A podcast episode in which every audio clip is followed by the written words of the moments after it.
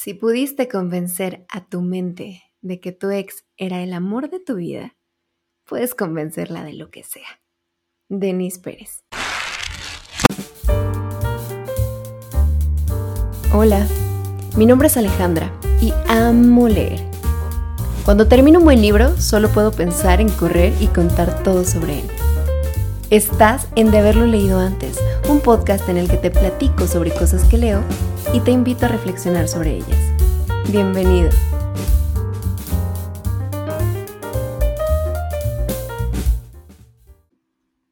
Hola, hola. Este es el cuarto de cinco días que nos escucharemos esta semana. Espero que hayas escuchado los episodios anteriores de esta serie de cinco, porque me parece que, como lo dije antes, son mensajes súper poderosos que tuve la suerte de escuchar de primera mano de algunos escritores y vengo a compartir contigo con la esperanza de que también signifiquen algo para ti. El mensaje de hoy es sobre la ponencia de Denise Pérez. Denise es la fundadora de varios gimnasios que llevan el nombre de For You Gym es una mujer súper fitness, que qué bárbara el cuerpo tan bonito que tiene. Y mucho de lo que Denise habla, la verdad, es que yo quisiera meterlo en un chip en mi cabeza y que se instalara y se quedara ahí para siempre, pero estoy en el proceso. Te comparto las tres ideas principales que Denise compartió. Primero, el ejercicio es terapia. Y esto yo lo sé, lo he vivido. Cada vez que termino una rutina me siento bien. Empezar el día haciendo ejercicio me da un montón de energía y buena ondita. Mi novio me lo dice todo el tiempo, hacer ejercicio es una válvula de escape. Moverte es un medio para descargar pensamientos que están dándote vueltas en la cabeza, te ayuda para poner tus ideas en orden, para calmar tu ansiedad, para bajar tu enojo, tu estrés, tu preocupación y hasta el miedo. En serio, es terapéutico.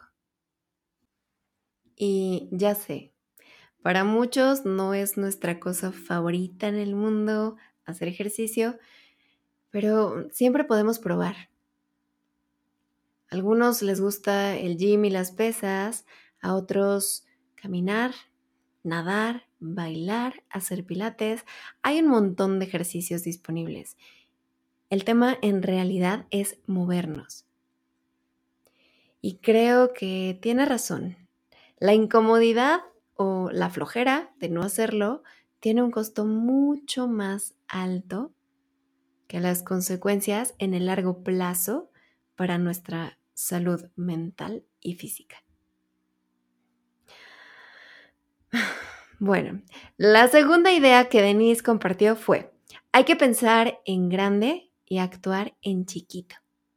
Esta me gustó mucho, porque tiene que ver con algo llamado efecto compuesto. No necesitamos empezar con objetivos súper ambiciosos desde el principio.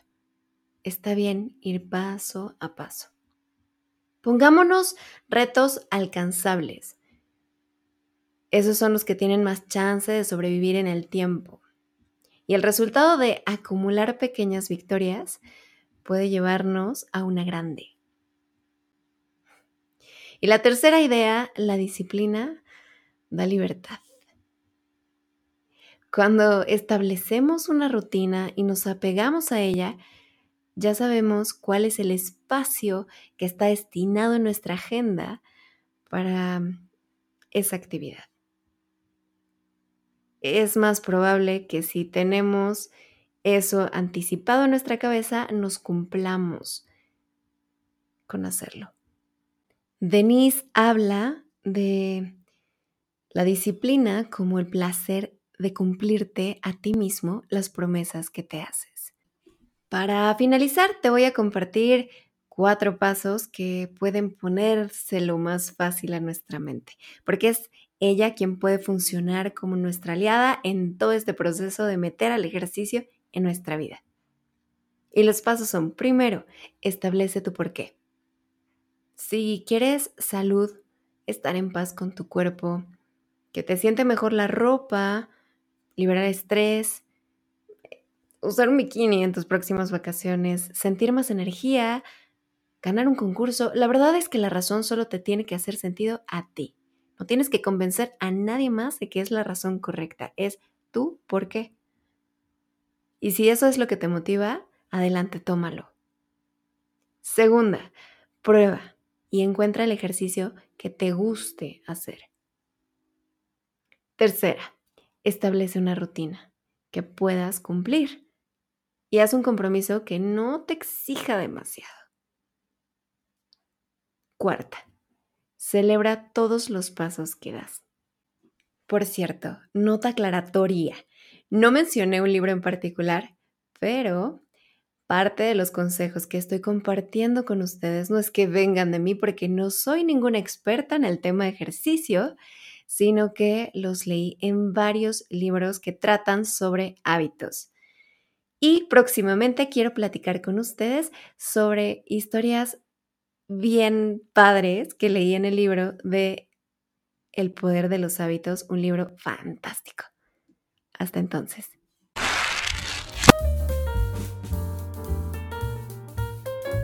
Esto ha sido todo por hoy.